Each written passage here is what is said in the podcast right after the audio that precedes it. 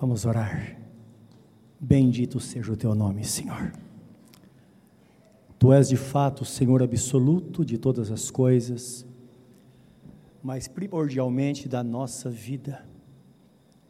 E aqui estamos nessa noite para celebrar a vida do Senhor. A vida do Senhor que foi tirada da morte, que dá vida a nós. E neste momento queremos, ó Deus, que nos ilumines na tua palavra, para que possamos, ó Deus, não só aprender, mas gravar em nosso coração esta verdade, que o Senhor vive. Isso basta para cada um de nós. É o nosso pedido, em nome de Jesus. Amém, Senhor. Amém. Meus irmãos, vamos abrir a Bíblia em Mateus capítulo 28 para a nossa leitura, neste momento.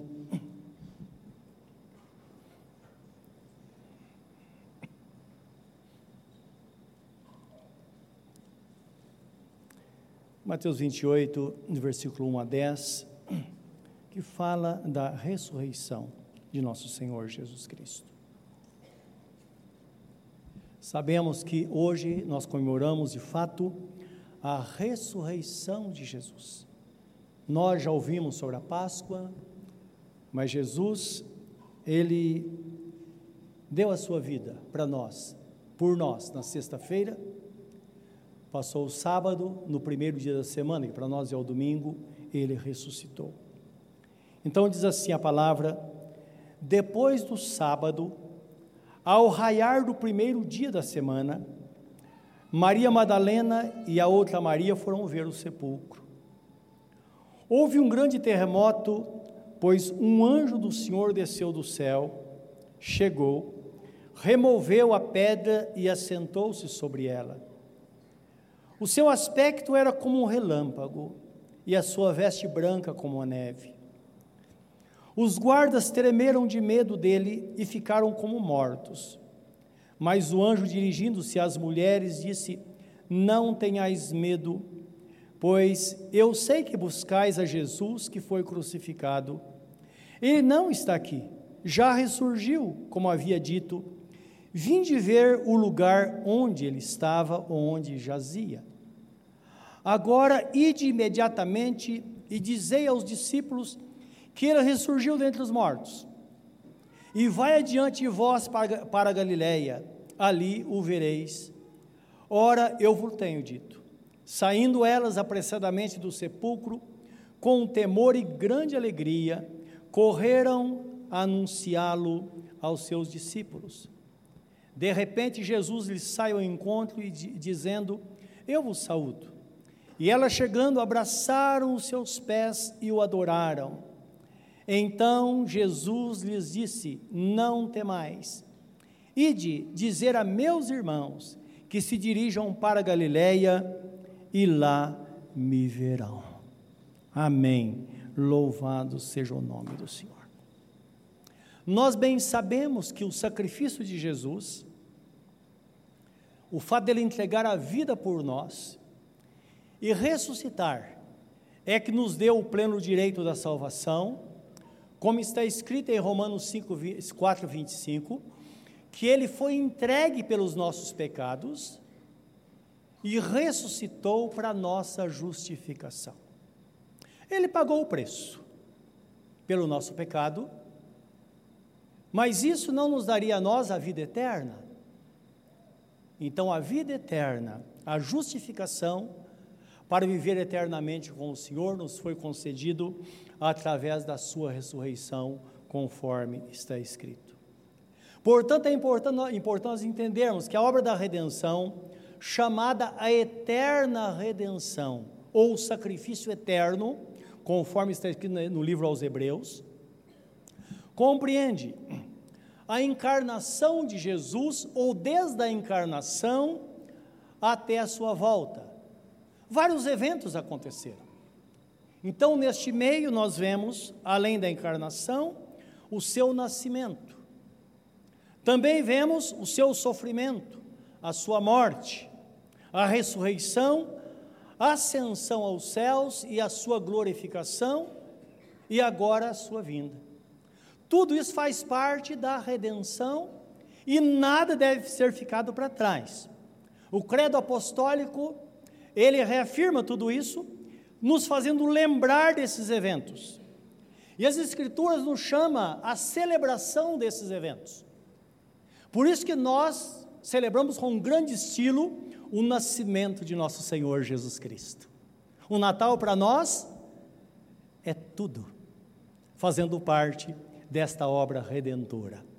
Porque ele não poderia de forma alguma voltar se ele não tivesse sido encarnado. E não poderia é, voltar se ele não nascesse. Ele não poderia voltar se ele não sofresse e não morresse por nós, e não ressuscitasse e não fosse glorificado. Então, em todos esses eventos, nós devemos colocar o nosso coração e compreender que, de fato, nós celebramos na terra, mas no céu também tudo isso é celebrado, lembrando que o primeiro pecado foi cometido no céu. Por isso que a Bíblia Sagrada fala que Jesus entrou no tabernáculo eterno, ele entrou nos céus em primeiro lugar, para fazer expiação pelo pecado. Dá para pensar em haver pecado no céu? Ora, foi lá que Satanás se rebelou contra Deus e se deu muito mal, nós sabemos disso. Ele foi condenado eternamente. Existem demônios por aí, esperando o grande dia, onde serão lançados no lago de fogo. Mas Judas, irmão de Jesus, fala de uma categoria de anjos malignos que estão presos com cadeias eternas um lugar chamado Tártaro, que por, por acaso é, está no seio da terra, no centro da terra, e eram demônios perigosos que eu creio que eles conheciam alguma coisa sobre o plano da salvação e poderiam impedir alguma coisa, interferir. Então, quando Satanás pecou, um terço dos anjos caíram por terra, ou na terra, mas esses anjos, os piores, eles foram os mais poderosos que pecaram, eles foram presos em cadeias e estão esperando o grande dia do julgamento, onde eles serão lançados para sempre no lago de fogo, que foi preparado, para Satanás e seus anjos, a Bíblia Sagrada. Lembra? Não foi preparado para o homem. Agora nós sabemos que, lamentavelmente, muitos serão lançados porque rejeitaram a pessoa bendita de nosso Senhor Jesus Cristo. Nós vemos a obra redentora de Jesus proclamada no céu. Eu quero ler com vocês um texto que está Apocalipse 5, de 1 a 4, que um evento no céu que disso dependia o desenrolar da história. Então entendo que a história ela está ligada à vida humana.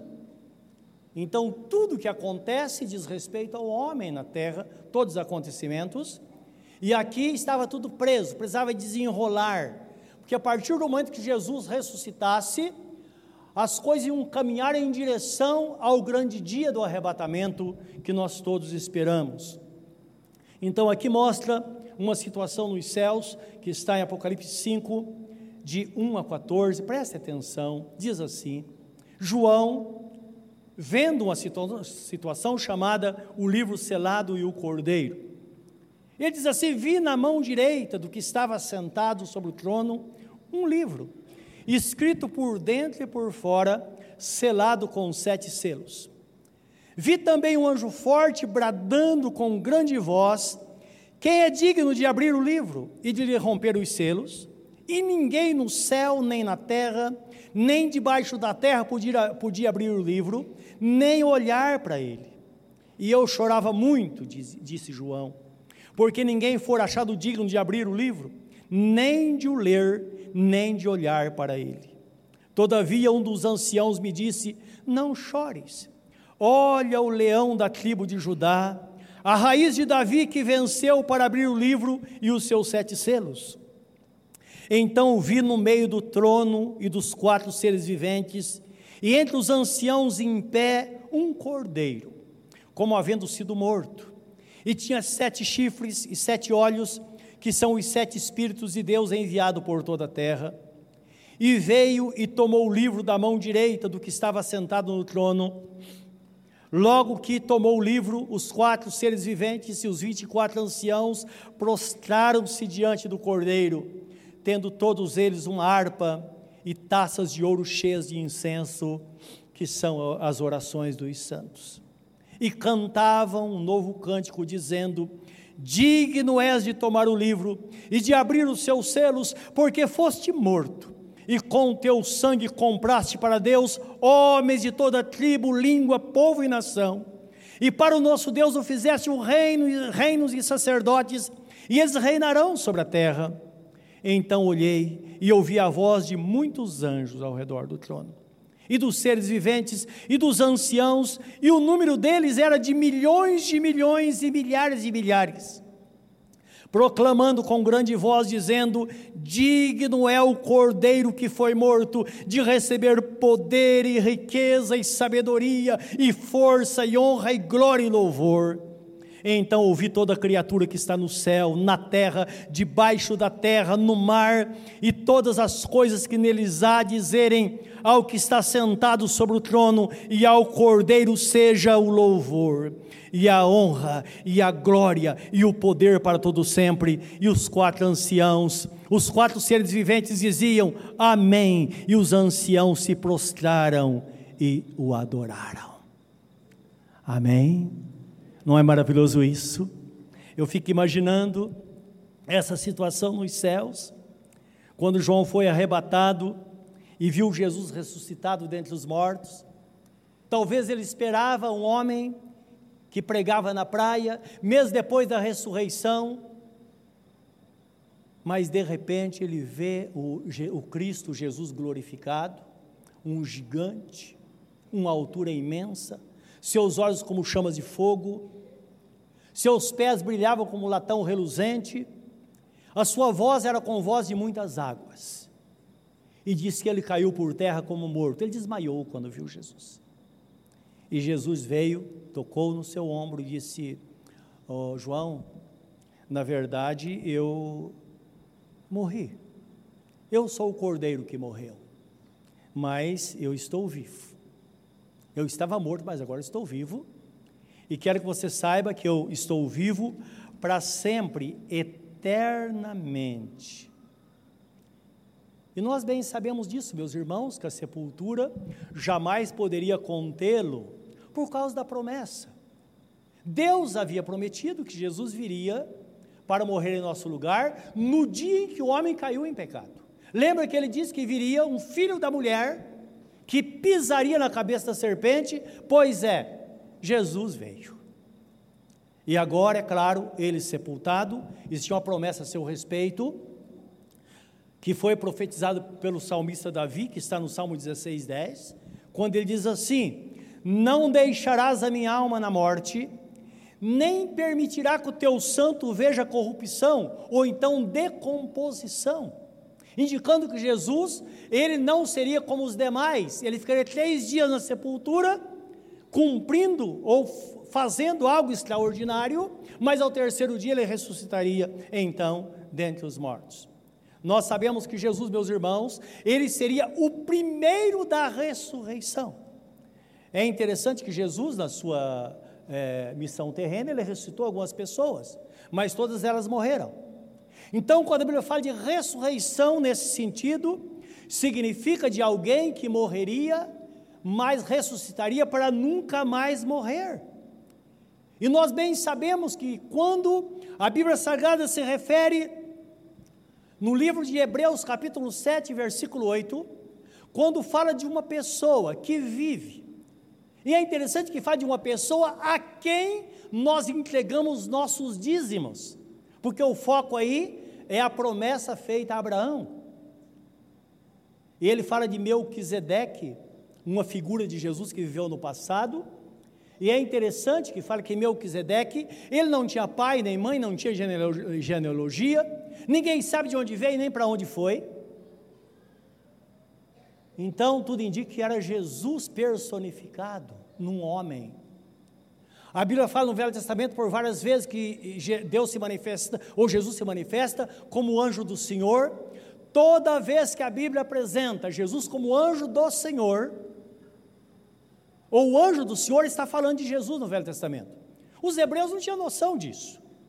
Então, o anjo do Senhor, aquele que seguiu o povo de Israel no deserto, aquele que dava água ao povo de Israel, lembra que está escrito no livro de 1 Coríntios, capítulo 10, 4, dizendo que a pedra seguia o povo de Israel no, no deserto, e quando eles tinham água, a pedra dava água, e Deus disse a Moisés: Moisés, o povo está com sede, existe uma pedra, dá uma olhada. A pedra não estava ali, mas de repente ela aparecia naquele lugar.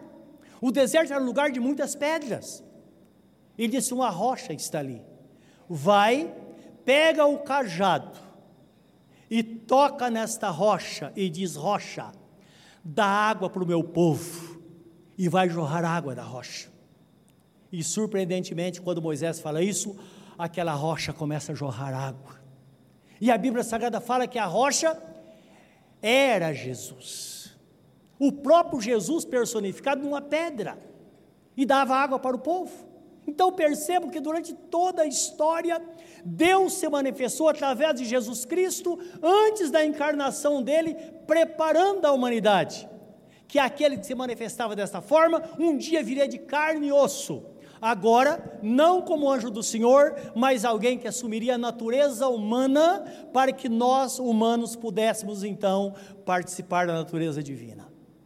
É algo surpreendente. Então ele fala de Melquisedeque e dizendo: Olha, Jesus, ele é rei para sempre, segundo a ordem de Melquisedeque, sacerdote para sempre, porque Melquisedeque era rei e sacerdote. Então ele termina o texto dizendo: Ora, no tempo da lei, os filhos de, de, Abra, de, de Levi, os levitas, os sacerdotes, recebiam dízimo do meu povo. Mas agora recebe dízimo aquele de quem se, daquele, que tem, daquele de quem se testifica que vive. Então, indicando que de fato o único que vive, o único que morreu e ressuscitou para nunca mais morrer, foi a pessoa bendita de nosso Senhor Jesus Cristo. E olha o que diz no livro de 1 Coríntios 5, 20 e 23, são dois versículos, diz assim: Cristo ressurgiu, ou melhor, de fato, Cristo ressurgiu dentro, ressurgiu dentre os mortos, e foi feito as primícias dos, dos que dormem, isto é, o primeiro a ressuscitar, cada um por sua ordem, Cristo as primícias, depois os que são de Cristo na sua vinda. Então, nós vamos ressuscitar porque Jesus ressuscitou primeiro ele e depois agora aqueles por quem ele morreu, por aqu aqueles por quem ele deu a vida. Agora o que aconteceu, meus irmãos, nos três dias que Jesus esteve debaixo da terra? Aconteceu algo surpreendente. Seu corpo estava na sepultura, mas todos nós sabemos que na verdade, quando nós morremos, nós não morremos de fato.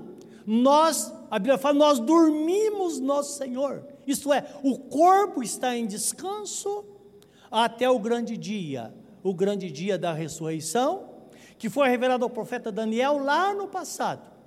Depois que ele tem a visão de Cristo dominando sobre toda a terra, ele chegou o momento da sua despedida e ele diz: Olha, Deus falou com ele na visão, haverá duas, haverão duas ressurreições, ou haverá duas ressurreições. A ressurreição para a vida eterna e a ressurreição para vergonha e desprezo eterno. Foram dois grupos de pessoas que iam ressuscitar. A igreja vai participar da primeira ressurreição. Então, quando Jesus esteve no seio da terra, existia uma multidão que já havia morrido. Na verdade, eles não estavam dormindo no sentido da palavra literal, mas eles estavam vivos. Jesus fala aquela parábola do rico e Lázaro, estão lembrados? Ele, livro de Lucas, ele diz assim: que o rico morreu e foi sepultado, Lázaro morreu e foi levado ao seio de Abraão pelos anjos. Existia um abismo entre os dois povos. No Seol ou Hades, chamado mundo dos mortos, que ficava e fica ainda no centro da terra não nos céus, no centro da terra. Por isso que fala Jesus desceu aos infernos, ao mundo dos mortos, está na primeira epístola de Pedro, capítulo 1, versículo 5. Então, Jesus desceu ao Hades nesse tempo. Existia uma missão a cumprir.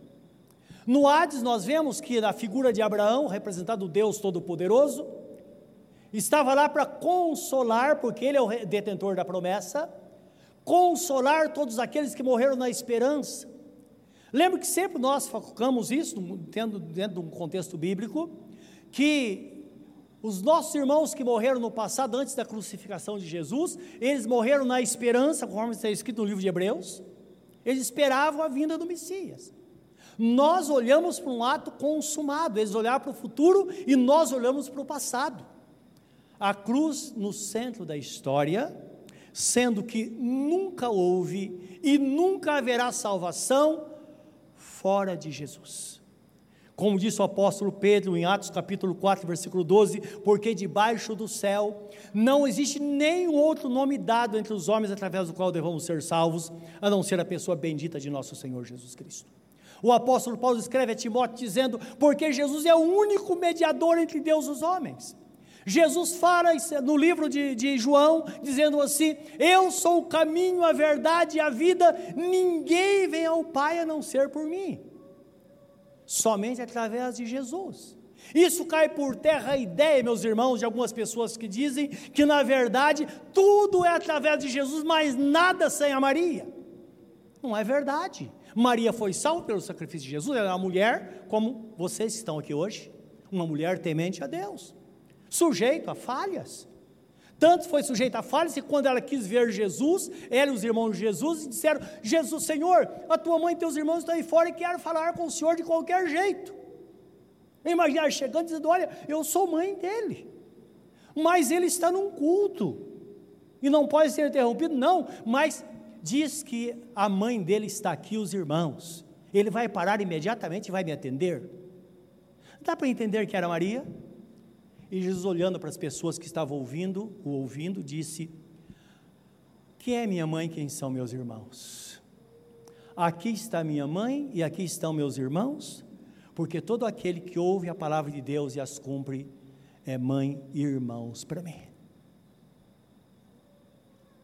Uma pessoa empolgada, lá no meio da multidão, gritou: Benditos foram os seios que te amamentaram e o, e o, e o ventre que te concebeu. E tudo indica que Jesus gritou do outro lado e diz: Mais bem-aventurado é aquele, aquele que ouve a palavra e pratica. Então perceba o cunho do ensinamento de Jesus, como era o seu ministério, o que ele espera de fato de nós, meus irmãos. E eu fico imaginando agora Aqueles irmãos lá no Seol, no Hades, separado por um, um abismo, conforme diz em Lucas. Ele apostava que Jesus não ia morrer. Lembra que o apóstolo Pedro falou: Senhor, o senhor não vai morrer, não pode ser. Qual foi a palavra de Jesus? Para trás de mim, Satanás, porque você não compreende as coisas de Deus. Satanás, o Pedro, sem pensar, foi usado por Satanás. E Jesus teve o discernimento, porque eh, o Satanás não queria que Jesus morresse. Depois Jesus morreu, ele apostava que Jesus não ia ressuscitar. De repente, se imagine aquela multidão incontável, eles ouvem um barulho, porque a Bíblia Sagrada fala que houve um terremoto, uma coisa terrível que aconteceu, era Jesus indo terra dentro. Eu imagino Abraão dizendo: Olha, eu não falei, eu não falei, não é? Eu não falei. De repente, Jesus se coloca na frente deles e fala para Satanás: Satanás, venceu o seu tempo, acabou. Me dá a chave da morte e do inferno, porque a morte estava na mão de Satanás, Satanás tinha domínio. A chave do inferno estava com ele também, a Bíblia Sagrada nos mostra. Porque é bom lembrar que Satanás, ele ganhou o homem de uma forma legítima. O homem pecou contra Deus. E Deus disse: se comer do fruto conhecimento do, do, bem e do mal, certamente morrerás. Está falando da separação eterna de Deus. E o, o homem comeu, e o pecado se estendeu a toda a humanidade, porque está escrito que por meio de um veio o pecado para toda a humanidade, e por isso, por causa de um também, a salvação veio a todo aquele que crê, porque o sacrifício é o suficiente para pagar toda a dívida aí de toda a humanidade. Então imagina o desespero. Eu fico imaginando às vezes, meus irmãos, quando Jesus voltar. Há poucos dias assisti um filme do arrebatamento. Eu via, por exemplo, um piloto de avião. De repente ele desapareceu. Algumas pessoas desapareceram. E a terra virou um caos. E o desespero daquelas pessoas. Então fico pensando que logo após a volta de Jesus, vai virar um caos dessa terra, porque muitas, milhares e milhões vão desaparecer. Só na cidade de Ferraz Vasconcelos, parece que tem cerca de 43% que temem ao Senhor. Que todas as pessoas sejam fiéis ao Senhor. E Deus queira que muito mais sejam arrebatados, sejam salvos. Talvez está aqui nesta noite, entrega a sua vida a Jesus, você vai engrossar as fileiras daqueles que também serão arrebatados para a eternidade. Esta é a promessa. Eu imagino outro dia, nós estaremos nos céus, esse lugar que vai estar abarrotado de pessoas. Esperando alguma coisa. Esperando. E agora? Eu imagino as pessoas clamando, mas no vazio, e ecoando nos ouvidos desta pessoa uma palavra como foi a palavra de Jacó a Esaú, quando Esaú dispensou, rejeitou o seu direito de primogenitura e vendeu ao seu irmão por um prato de lentilhas. E ele chorando, ele diz: Pai, não tem nenhuma bênção para mim. Eu era o primogênito. Ele disse: Filho, mas você vendeu o seu direito ao seu irmão. Ele disse que ele chorando, chorando, ele disse: Pai, mas nenhuma, nada. O pai falou: Filho, nada. Então eu posso dizer para você que você vai ser, vai ser um escravo durante toda a sua vida. Então lembra que são eventos marcantes que aconteceram no passado e vai acontecer. Jesus simplesmente vira as costas para aquelas pessoas e chamam os seus benditos. Efésios 4, 8 diz que ele levou, ele subiu aos céus, levou o cativo o cativeiro e deu dons aos homens. Todos aqueles que estavam no Hades, ele levou para o paraíso, para lá esperar o grande dia, são os espíritos. Mas lembra que o espírito é como nós. É eu dentro de mim, é você dentro de você, que não está preso ao corpo. Então estaremos lá esperando o momento em que o nosso corpo, o nosso espírito virá à terra para assumir o nosso corpo que padeceu tanto aqui. Esse corpo será glorificado e nós subiremos e estaremos para sempre com o Senhor. Veja que coisa gloriosa. E nós vamos entender esse processo, é, é, é algo glorioso, não é? Isso, ele, Jesus fez questão de deixar um testemunho. Então entendam, houve um terremoto, tumulto, tantas coisas, durante todo o período. Aconteceu após a sua crucificação, mas também a Bíblia Sagrada, Sagrada fala sobre algo que aconteceu no momento em que ele, que ele saiu da terra para subir para os céus, para deixar como testemunho que de fato todos os nossos irmãos, nenhum deles ficou para trás, Todos eles estão em paz no paraíso, agora esperando o grande dia. Eu quero que você veja esse texto comigo em Mateus 27, 50 e 53. Quando fala da morte, mas depois faz uma observação interessante no futuro, no, no fim do texto, mostrando de fato o que aconteceu naquele momento. Mateus 27, 50 a 53. Então diz assim: Jesus, clamando outra vez com grande voz, rendeu o espírito. Nesse instante, o véu do templo se rasgou em duas partes, de alto a baixo. Tremeu a terra e fenderam as rochas. Abriram os sepulcros e muitos corpos de santos que dormiam ressurgiram. E saindo dos sepulcros depois, depois da ressurreição de Jesus, entraram na Cidade Santa e apareceram a muitos. Isso aconteceu para servir de testemunha. Então, muitos daqueles, eu imagino Abraão, Isaac, Jacó, pessoas, personagens que eles sabiam quem eram, de repente, antes de subiram, passaram e foram vistas, ou essas pessoas foram vistas pela, pelos, pelos judeus, pelos moradores de Jerusalém. Ora, nós sabemos que aqui pode surgir dois pensamentos. Um deles é que, de fato, assim que Jesus ressuscitou, eles também ressuscitaram de fato. Pode ter acontecido isso? Sem nenhum problema. Jesus, a primícia, nós, na volta de Jesus, mas pode ter havido algumas ressurreições de fato nesse intervalo. Não é verdade?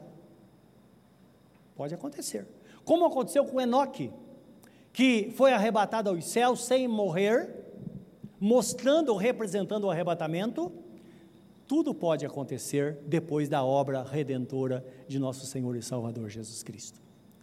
Mas a, a, a, a crença recorrente de, desse, de, desse evento é que, de fato, eles não, re, não ressuscitaram literalmente. Então, os espíritos dos nossos irmãos que estavam no Hades foram levados para os céus, porque tinha promessa no Velho Testamento, Salmo 68, 18 diz que ele subiu ao alto, levou o cativo, o cativeiro também. Agora é repetido em Efésios capítulo 4, versículo 8.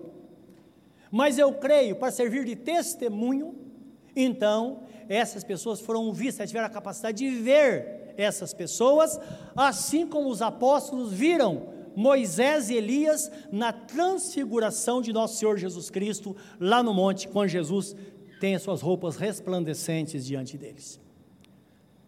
Uma coisa ou outra pode ter acontecido, mas uma coisa é certa: Jesus ressuscitou. Eu falei de Enoque, Enoque profetizou, dizendo que ele via o Senhor vindo dos céus com milhares dos seus santos para fazer o julgamento sobre a terra. Então, está falando de fato do grande dia em que Jesus virá para nos levar, para que, esteja, para que vivamos para sempre na eternidade. Então, em Apocalipse capítulo 1, versículo 18, Jesus fala, João, olha João, a realidade é essa. Agora eu tenho as chaves da morte e do inferno em minhas mãos. Satanás não comanda o inferno, ele não comanda nada. Sabemos que ele é um enganador, ele engana e engana pessoas, e desta forma ele tenta desviar as pessoas do caminho mas tudo foi colocado nas mãos de nosso Senhor Jesus Cristo.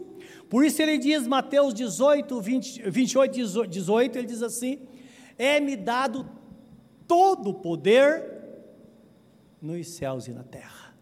Ide, portanto, fazei discípulos de todas as nações, batizando-as em nome do Pai, do Filho e do Espírito Santo, e ensinando a guardar todas as coisas que eu vos tenho mandado, e eis que estou convosco todos os dias até a consumação dos séculos. Ora, se todo o poder foi dado a Jesus, sobrou alguma coisa para Satanás?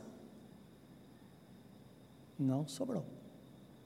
É por isso que é, Deus falando através de Moisés, lá na, em Deuteronômio 28, é, 28, ele fala assim: os inimigos, eles virão a ti por um caminho, mas por sete caminhos eles vão fugir de você. Então, indicando que o crente, aquele que está em Cristo, verá Satanás somente pelas costas, sempre fugindo, porque ele não é capaz de enfrentar um servo de Deus cara a cara, porque lembra que está escrito lá no livro de Gálatas, capítulo 3, versículo 27 Todos aqueles que estão em Cristo, que foram batizados em Cristo Jesus, são revestidos do Senhor Jesus. Então eu imagino quando ele vê um crente, ele fala: opa, é Jesus. Ele olha para o crente, é Jesus. É assim que funciona no mundo espiritual. Por isso que está escrito que de fato aquele que anda com Deus, aquele que não permanece no pecado, é gerado por Deus, é conservado por Deus e o maligno não lhes toca. Amém? Diga a pessoa que está ao seu lado.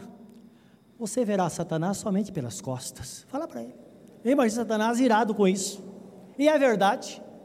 É a vitória daqueles que estão em Cristo Jesus, o nosso Senhor. Jesus foi morto para pagar os nossos pecados.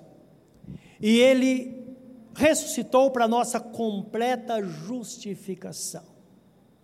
Então lembra que é pela justificação que nós temos paz com Deus. E isso por meio de nosso Senhor Jesus Cristo.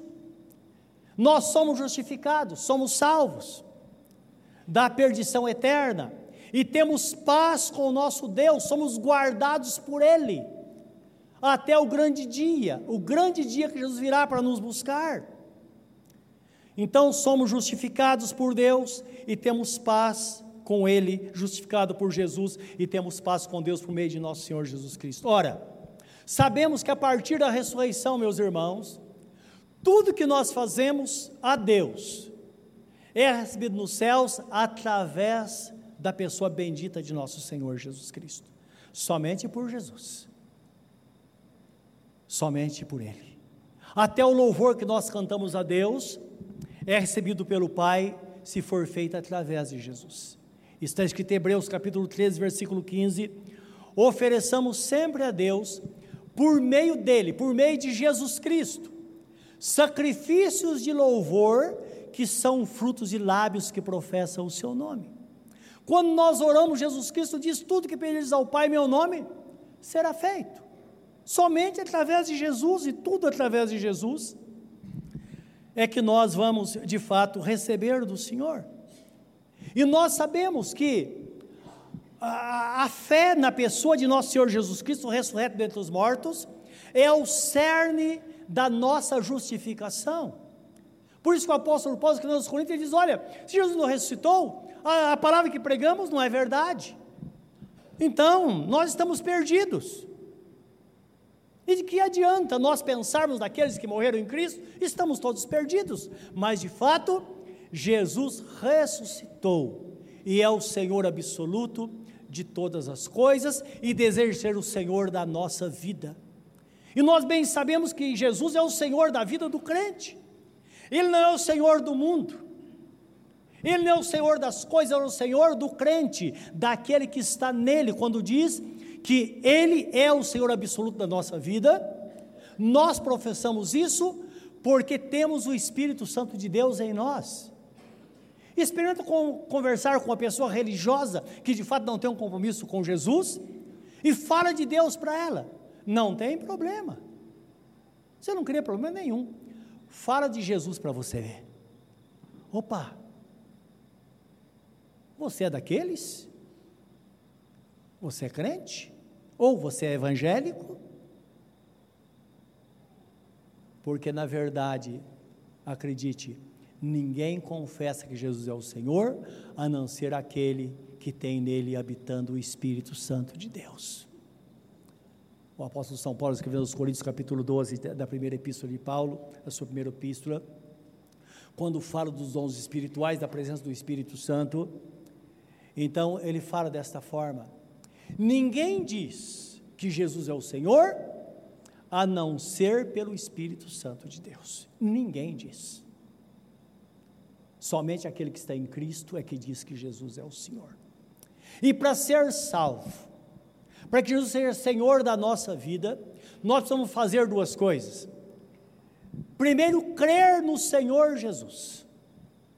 Crer que Ele é o Deus Todo-Poderoso, o Deus encarnado, aquele que se fez carne para habitar entre nós e para morrer em nosso lugar. Primeiro passo.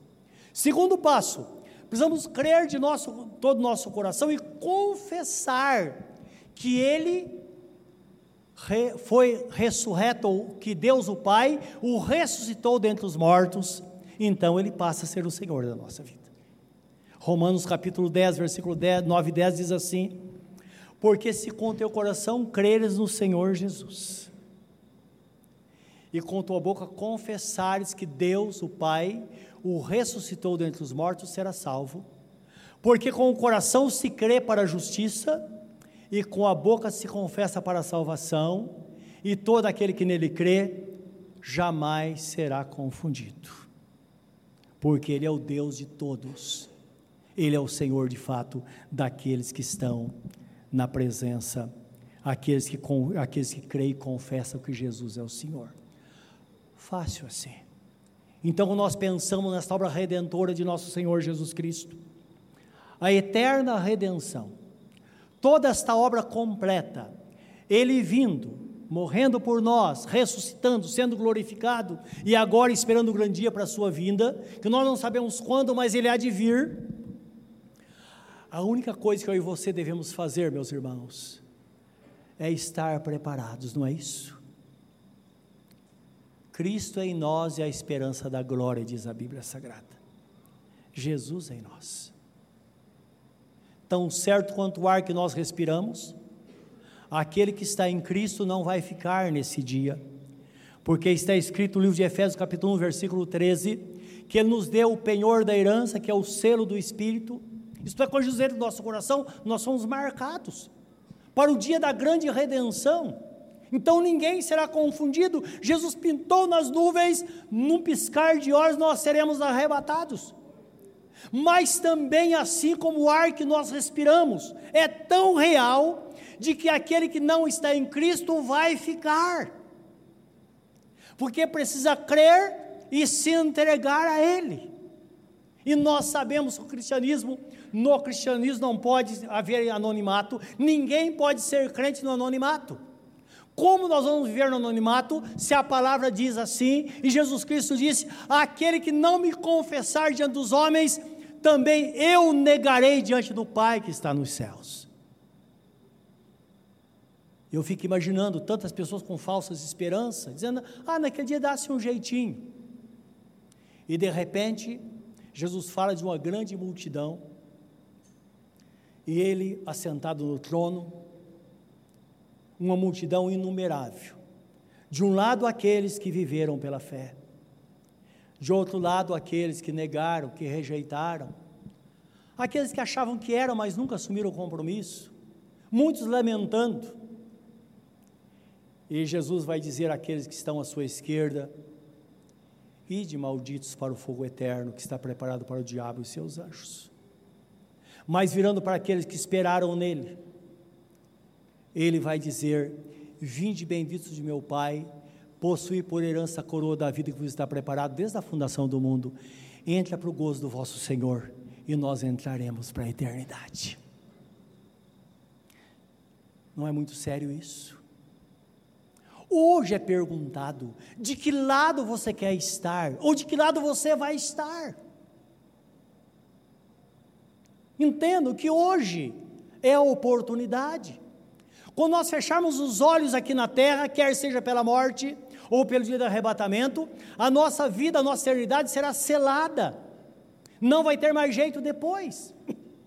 Agora, se fosse você, tivesse dado o seu filho para morrer em favor de uma pessoa pecadora, um criminoso, e você deu o seu filho para morrer de forma inocente, e esta pessoa não recebesse o pagamento, o que você faria? Deus é todo amor. Está escrito que Ele amou o mundo de tal maneira que deu seu Filho unigênito, para que todo aquele que nele crê não pereça, mas tenha a vida eterna. E eu creio que se existisse somente uma pessoa no mundo, Jesus viria para morrer por esta pessoa. Mas Deus, Deus amou o mundo, as pessoas, não o sistema, as pessoas, e deu o seu filho para morrer em nosso lugar. O que podemos esperar dele? Por isso que está escrito que aquele que tem o filho tem a vida. Mas aquele que não tem o filho já está debaixo de condenação, porque para perecer não precisa fazer nada, basta permanecer como está. Porque todos pecaram e todos foram destituídos da glória de Deus. Todos debaixo de condenação. E quando nós olhamos para Jesus, cremos na Sua obra e dizemos: Senhor, eu quero. Agora eu fico imaginando a insistência de Jesus no decorrer dos séculos. Ele fala em Apocalipse capítulo 3, versículo 20, dizendo: Eis que estou à porta e bato, se alguém ouvir a minha voz e abrir a porta, eu entrarei na sua casa, cearei com ele ele comigo, e ao vencedor lhe concederei que se assente comigo no meu trono, assim como eu venci e me assentei com meu Pai no seu trono. E ele termina dizendo: Quem tem ouvidos para ouvir, ouça. Ele espera uma resposta. Ele espera que abramos o nosso coração para que o Rei da Glória entre. Isso foi profetizado lá nos Salmos, quando o salmista diz: Levantai, ó portas, as vossas cabeças, levantai-vos, ó portais eternos, para que entre o Rei da Glória. Quem é o Rei da Glória? Diz a palavra. A rei da glória, o Rei da Glória é o Senhor Todo-Poderoso, aquele que deu a vida por nós. É Ele que está pronto para entrar. E quando nós dizemos, Senhor, meu coração está aberto, entra. É interessante cabeça de porta é a parte superior de uma porta, e os batentes são as laterais. Então diz: olha, levanta, em cima, o Senhor é, é, ele é muito grande. É preciso estar realmente com o coração aberto diante dele, dizendo: Senhor, entra e faz morada em mim. E eu me recordo do dia que eu fiz isso, meus irmãos. Eu me recordo a minha vida como era o dia que disse: Senhor, entra, entra. Não sei o que vai acontecer a partir de agora, mas meu coração está aberto. Entra. Eu me lembro que saí daquele culto, eu não sentia o chão, eu pisava como se estivesse no alto, não tinha chão debaixo dos meus pés. E que jornada, quantos anos? E aqui estou, esperando o grande dia, a vinda de nosso Senhor Jesus Cristo, o ressurreto dentre os mortos, que quando os anjos tocarem a trombeta, num piscar de olhos, não vai dar tempo de nada, nós subiremos para a presença dEle e vamos gozar a eternidade com o Senhor nosso Deus, livre de tudo isso que nós vemos aqui. Este mundo vai virar uma bola de fogo, está escrito na Epístola de Pedro. Isso vai explodir, mas nós viveremos numa nova terra, novos céus e nova terra, onde habita a justiça. É o que nos espera. Curva o seu semblante na presença do Senhor neste momento. Pense nesta palavra. Jesus veio. Pense no seu nascimento. Pense nele como homem. Pensa no seu sofrimento, na sua morte no acerto de contas com Satanás. Pensa nele levando milhões de nossos irmãos para a eternidade, para ter uma alegria, sem ver a corrupção, sem ver coisas ruins diante de si. Pensa em Jesus voltando, glorificado, como Deus Todo-Poderoso, para reinar pelos séculos dos séculos. Pensa em você diante dele naquele dia. Pensa na coroa da vida sendo colocada na sua cabeça, dizendo: Filho, valeu a pena, não valeu? Valeu a pena vencer, não valeu? Valeu a pena suportar, não valeu? Você vai dizer: Senhor, eu não acredito, mas eu estou aqui. Eu não acredito que estou aqui, mas valeu a pena. Agora, só alegria pelos séculos dos séculos. Lembra que o tratado de Deus é conosco. E você que está aqui nesta noite, se não entregou sua vida a Jesus, entrega a Ele nesta noite. Ele está batendo ao seu coração há muito tempo. E você sabe disso. Você sabe. Talvez você lembre a primeira vez que Ele te chamou. E você fez de conta que não ouviu. Mas hoje não dá, não é verdade? Hoje ele sabe que você está ouvindo de verdade. Você parou para ouvir a sua palavra. Você parou para ouvir a voz de Deus. Abra o seu coração. Diga, Senhor, eu quero. Senhor, nesta noite eu me entrego a Ti. E me entrego publicamente para que todos saibam que eu sou do Senhor a partir de agora e serei uma nova criatura.